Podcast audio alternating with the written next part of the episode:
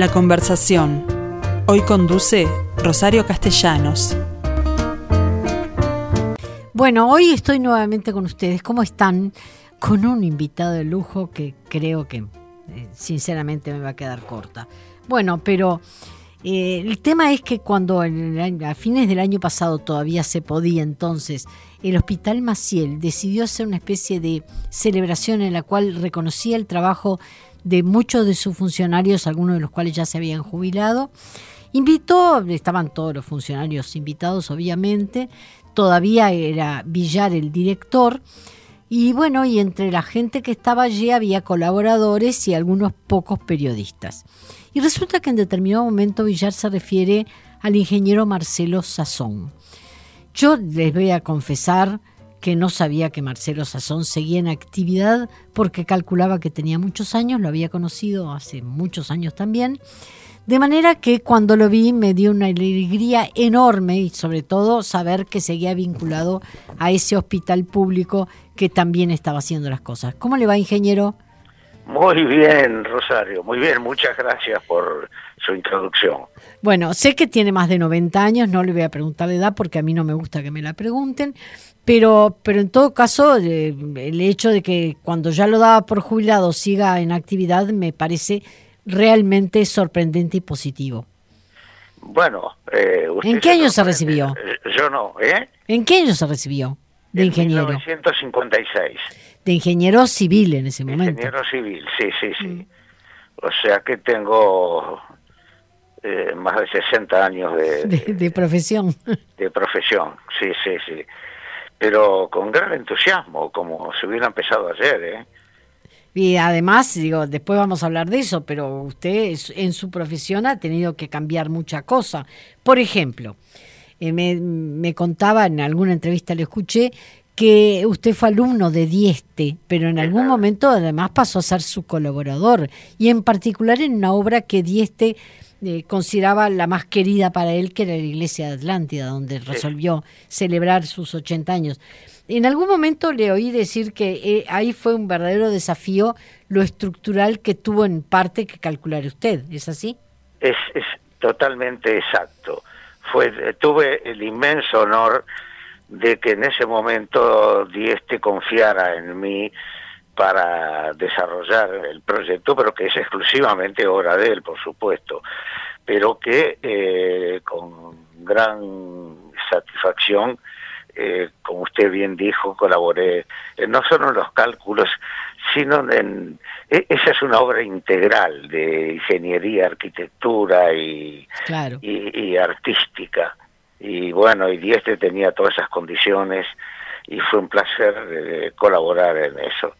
Eso durante un año y medio estuve, mm, bueno, primero en el escritorio y después en la obra, eh, siguiendo toda la obra que fue eh, un, para mí un espaldarazo definitivo casi en la profesión. Pero además tengo entendido que había que jugar con factores económicos restringidos porque había un dinero donado, es decir, había una condicionante muy fuerte de que además ese sistema que era absolutamente nuevo, el de la bóveda armada, eh, fuera eh, económico. Bueno, ahí el, el tema es el siguiente.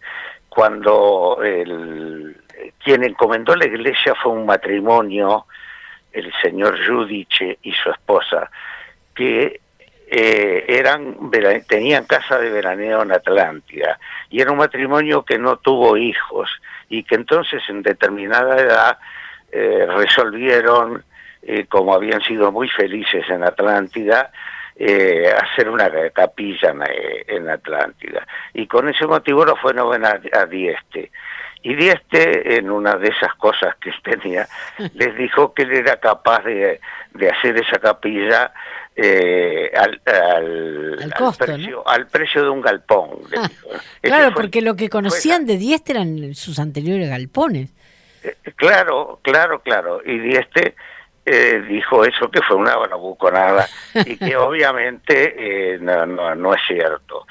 Pero ¿qué pasa? Eh, Dieste era una persona de honestidad intelectual al más alto nivel y no es que lo haya seducido con, hay gran parte de verdad en eso. Y este, yo llegué a tener con él más que una relación profesional, una relación de amistad muy grande, ¿no?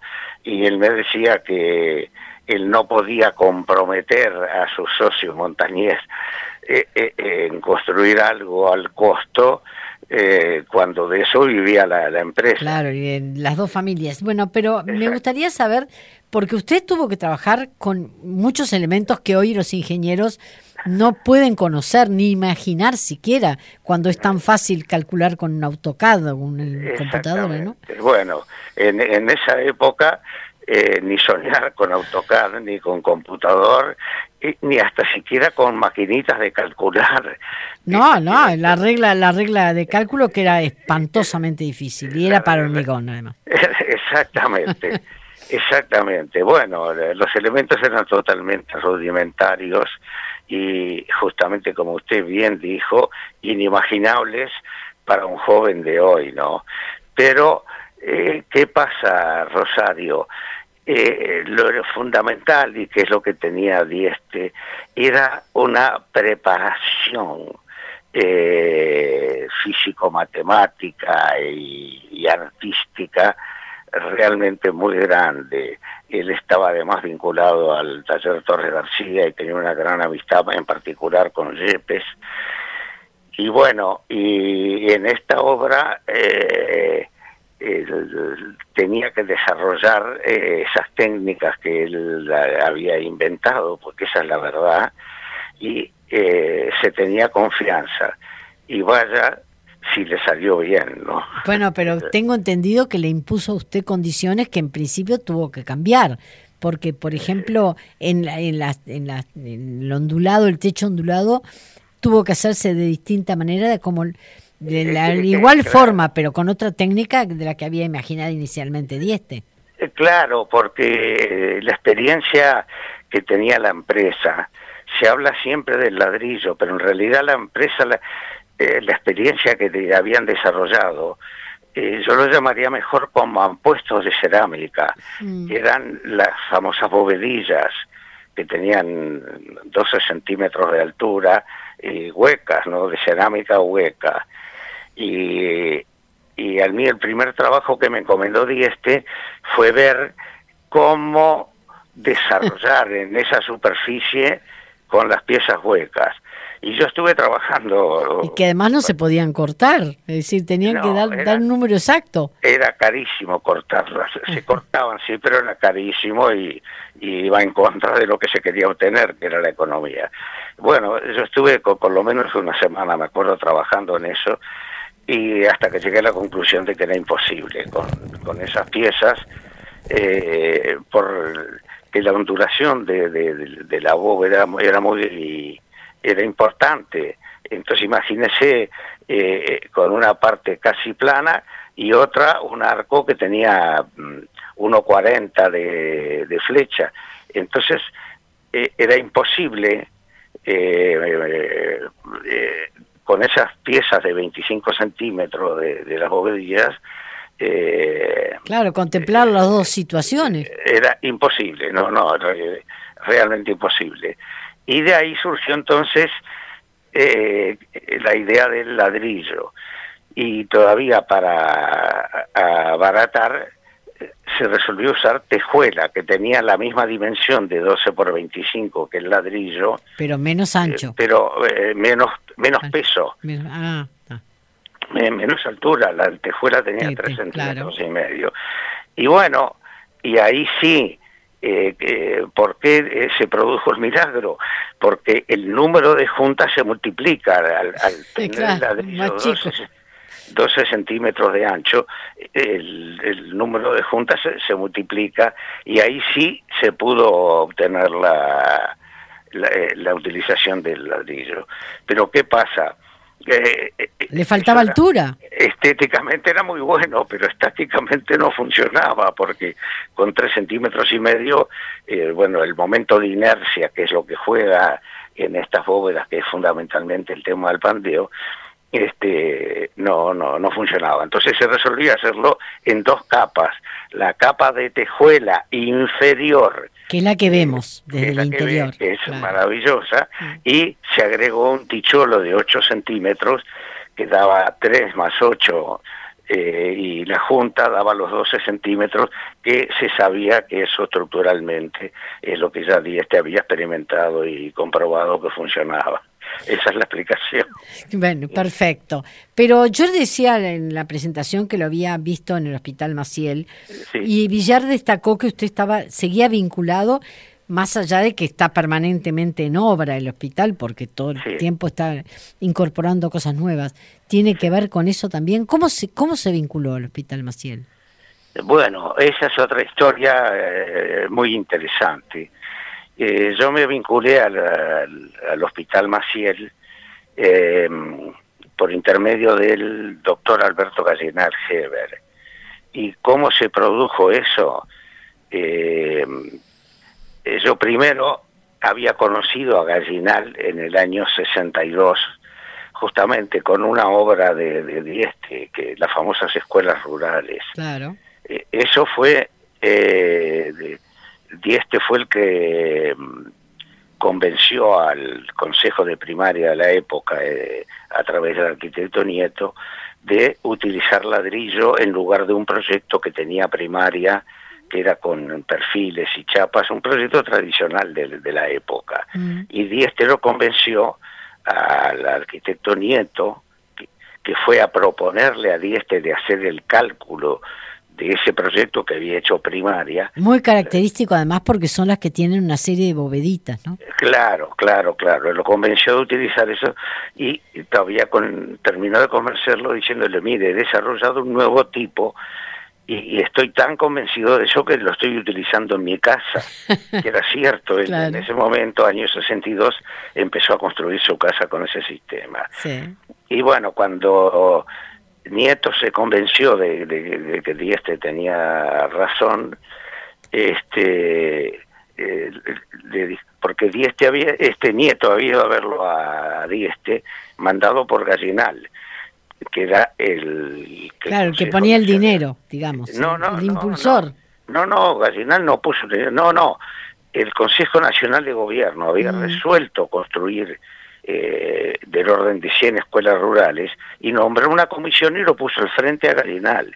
Y Gallinal era un hombre tremendamente ejecutivo, entonces le pidió a Nieto que fuera a ver a Dieste para hacer el cálculo de esas escuelas, Claro. eh, por la fama que tenía Dieste de profesional, ¿no? Mm. Y, y Dieste, en una entrevista memorable, esa yo- en la que yo estuve presente, lo convenció de, de que era eh, erróneo. Le dijo, pero mire, ¿cómo, ¿cómo va a ser usted para construir en, eh, eh, en las escuelas rurales que por su propia definición no están en el centro de las ciudades, sino que están en ciudades, en locales de muy difícil acceso? ¿Y cómo va a ser para llevar todos esos materiales? Mientras que el ladrillo lo puede cosas? hacer el, el situ. Eh, eh, y en cada rincón de la ciudad hay en cada rincón del Uruguay hay hornos de ladrillo. Claro. y bueno ahí fue cuando el arquitecto Nieto le dijo bueno eh, ingeniero entonces hagamos el proyecto y Dieste en ese momento le dice mire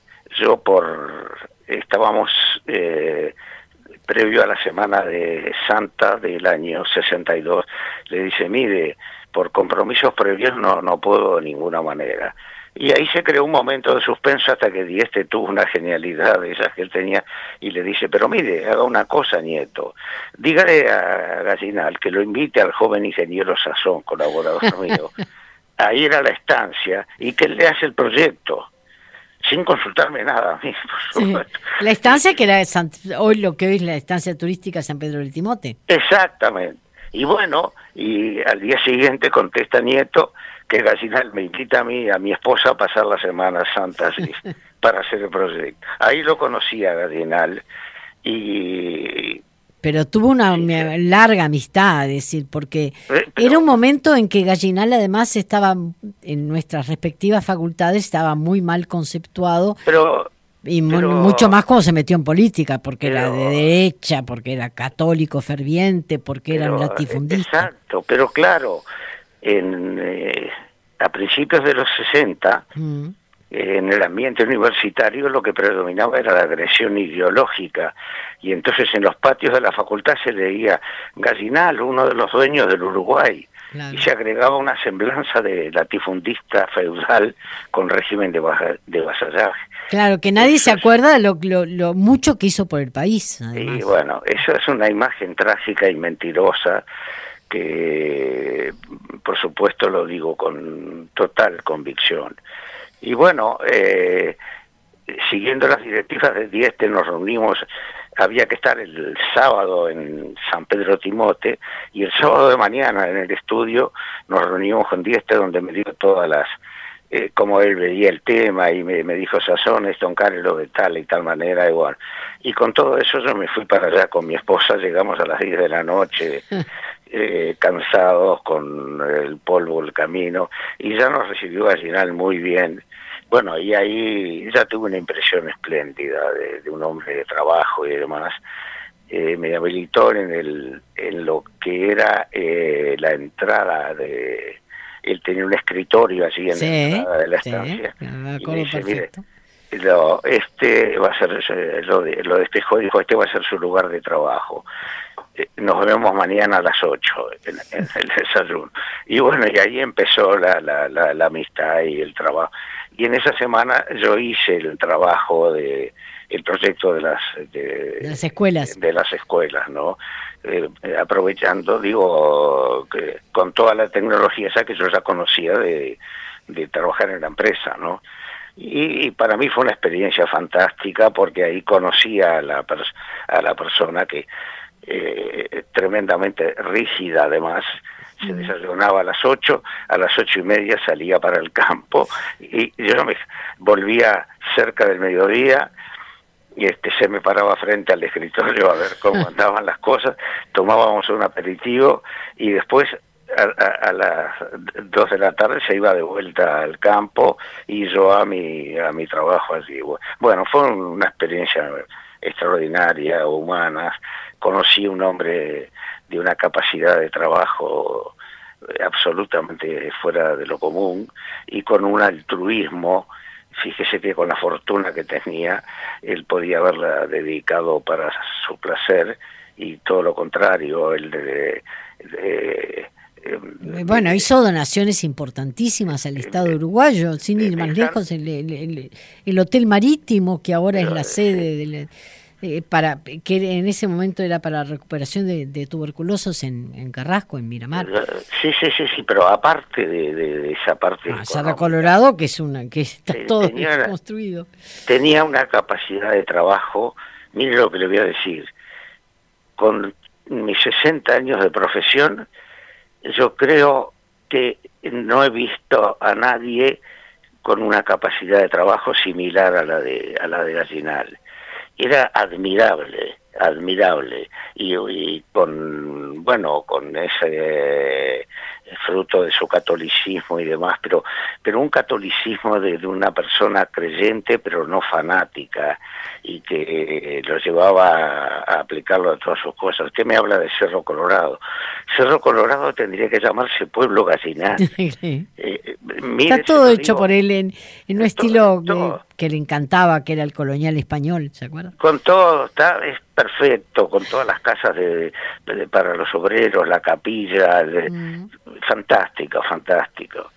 Y, y, eso lo aplicaba a, su propio trabajo y eh, tenía eh, su sola presencia y imponía respeto, ¿no? Una persona eh, alta, con un bozarrón importante, de, de paso eh, mire, nos deleitó alguna noche cantando arias de, ópera italianas y, canzonetas napolitanas, una faceta totalmente inimaginable ¿no? en, en, un hombre así.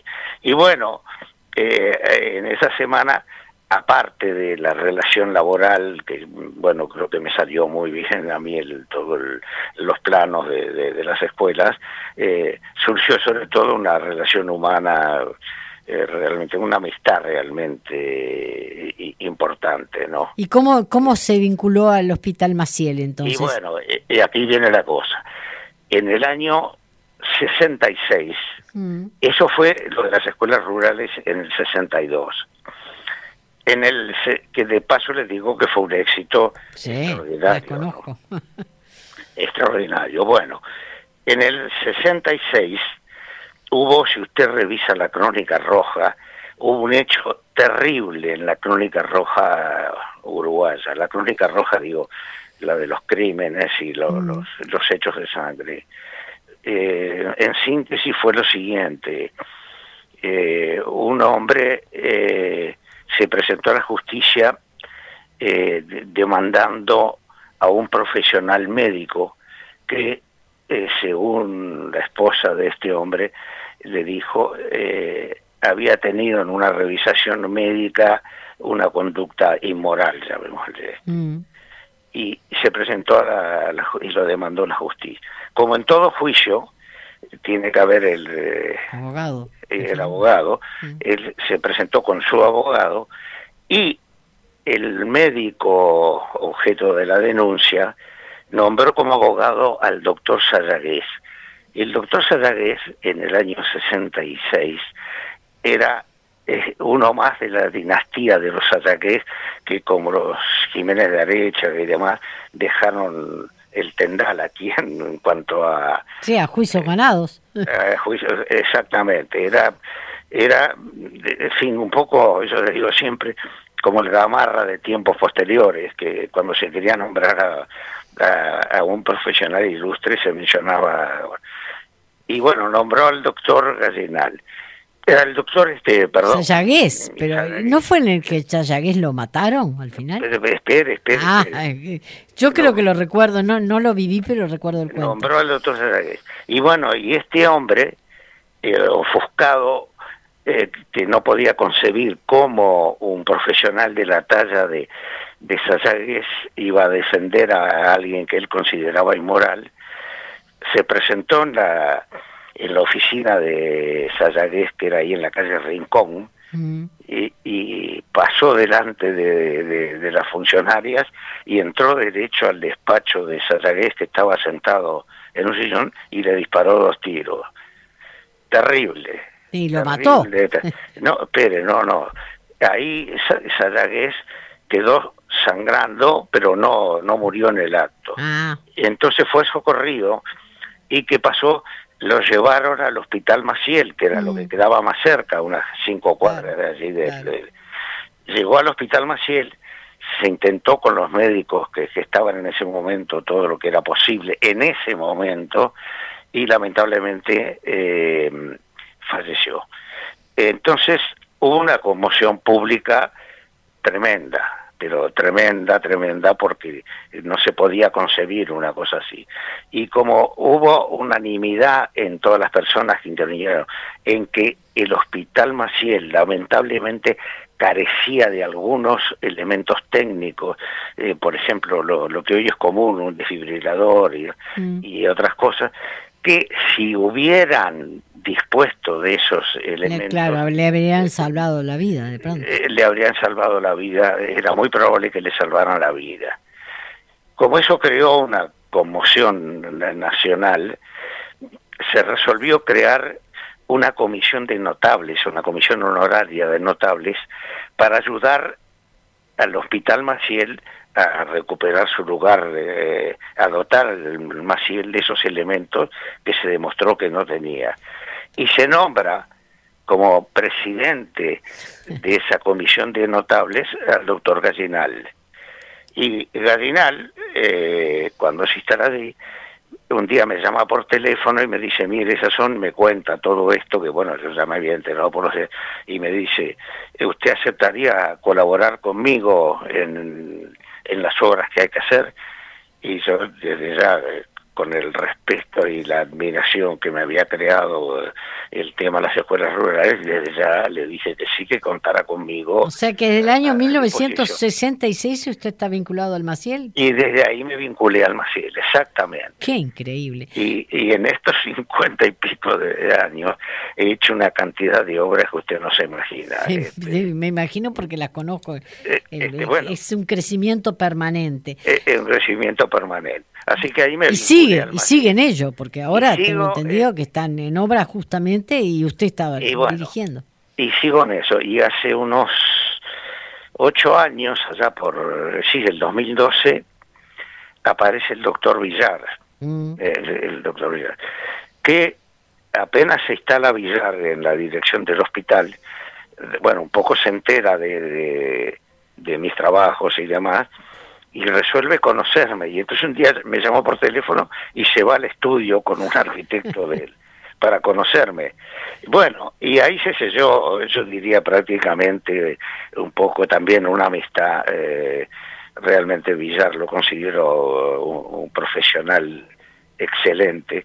Eh, le adelanto, eh, Rosario, que no quiero ninguna mencionar nada de un tema político. No, no, no, yo, yo lo entiendo perfecto, pero pero es, es, es inevitable referirse a Villar como director de, ese hospital y vincularlo a todo lo que allí ya ha aparecido. Y ahí y en esos ocho años del 2012 al prácticamente al 2020 eh, yo partí, fui uno más del equipo, comprende. Villar lo, lo que tuvo de él formó todo un equipo.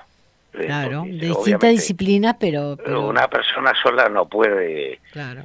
No, no, no, por más que este, intenciones que tengan, no puede desarrollar, en fin, la, totalidad de los...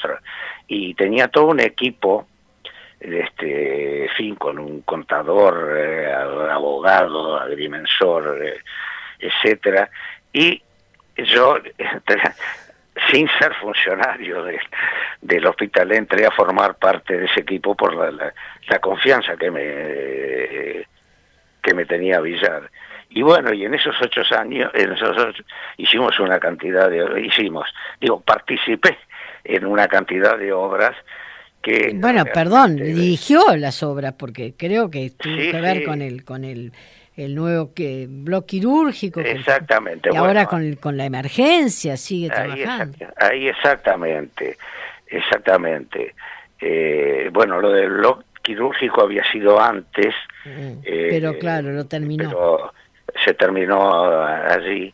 Y lo, lo, lo, más notable es el nuevo, para mí, el nuevo CTI el CTI, exacto. El, nuevo CTI que está Con un concepto nuevo, además. Con un concepto nuevo. Mm. Y para mí, ahora imagínese, eh, yo, eh, usted me habla profesionalmente de seguir trabajando. Obviamente, sigo trabajando, pero ¿qué pasa?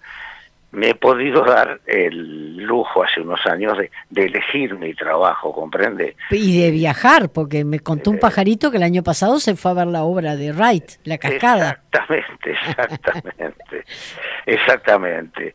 Sigo con, con inquietudes este, eh, formativas y demás, y, y pero claro, eh, y entusiasmado, porque eso se nota hasta cuando habla, Sazón. Pero claro, y poniendo el mismo cariño que he puesto siempre a trabajar. Pero, eh, ¿sabe, Rosario, usted que ha estado en la, en vinculado siempre a la, a la profesión este, bueno, trabajé, trabajé, nos, nos encontramos también allí en, en el local de AEBU, excelente obra del, del Lorente padre, ¿no? Exactamente. Lorente hijo todavía era estudiante, y Lucich también. Exactamente, y que para mí fue el, el bueno, el que Lorente haya depositado también en mí eh, la confianza de hacer esa obra fue para mí fue fundamental en mi formación, ¿no? Y bueno, pero volviendo al, al tema del Maciel, es todo un equipo. Yo le agradezco a Villar que se dicho, es, en ese acto que usted mencionó, eh, se haya, haya dicho que, que bueno, eh, eh, quedó la sensación de que yo había hecho todas esas obras que él mencionó. Y hay una parte verdad en eso, pero se, hay todo un equipo un equipo que le quiero nombrar algunos, por ejemplo el arquitecto Liber Martínez, que está haciendo una maestría en, eh, de arquitectura hospitalaria en el Hospital de Tacuarembó, un excelente profesional eh, con el cual nos hemos integrado muy bien. Bueno, eso es el otro, es que ese hombre es mucho más joven que usted. Es mucho más joven. ¿Cómo se lleva con las nuevas generaciones y las nuevas técnicas? Porque Pero a todo esto bien. evolucionar significa que dejó atrás la forma de calcular que, su- que usó mm, oportunamente y ahora te- maneja un AutoCAD. Eh, No, yo, ahí- ahí está. Ahí es un error suyo. Ah, bueno. Este, no, aunque a usted le parezca mentira, yo sigo eh, un poco con las enseñanzas de Dieste, con mi formación. Y eh, yo no, no puedo... ¿Con maquetas proyectar- entonces? Eh, no, no, no, no, no, no. Yo trabajo con dos escuadritas en... No se ría, por favor. ¿eh? La reglatera y la mesa de dibujo. con, con mis, eso sí, una montaña de hojas de, de calco y, y trabajo con dos escuadritas. Y, porque me siento incapaz de proyectar con el AutoCAD. Ahora, el día ahí, cuando me convenzo de con mis croquis y demás de que est- está bien, ahí sí me siento con lo que yo llamo el autocadista que, y- y- y- Que se lo traduce. y, y que me traduce lo- los planos. Pero yo le confieso este, que hasta el día de hoy, y no, y no me arrepiento porque es la manera de trabajar con los principios, ¿comprende? Claro. Hoy las generaciones nuevas, lo primero que piensan mis colegas eh, em, eh, que se reciben ahora, y no hay nada de crítica en esto, es a ver qué programa van a utilizar. Bueno, Y- por y supuesto, ingeniero, que me quedaron una cantidad de temas en el tintero Sí. este, que, que vamos a volver a conversar, pero. Por hoy lamentablemente me pasé de largo del tiempo porque con usted Eh. es tan, am- tan ameno conversar que, bueno, podría pasarme la tarde. Muchísimas gracias. Sé que está en el Pinar, que sé que está confinado, pero en algún momento esto se va a terminar y cuando lo tengamos de vuelta por acá, lo invitaremos al, al estudio para hacer una nota con lo Y que bueno, falta. Y le agradezco mucho eh, su inquietud y, y sepa lo, lo último que quiero decir, eh, Rosario, Mm, para sí. que me entienda, porque usted dice, y sigue trabajando, pero sigo trabajando con entusiasmo. No quiero satisfa saber la satisfacción que a mí me da el colaborar con en esta parte hospitalaria.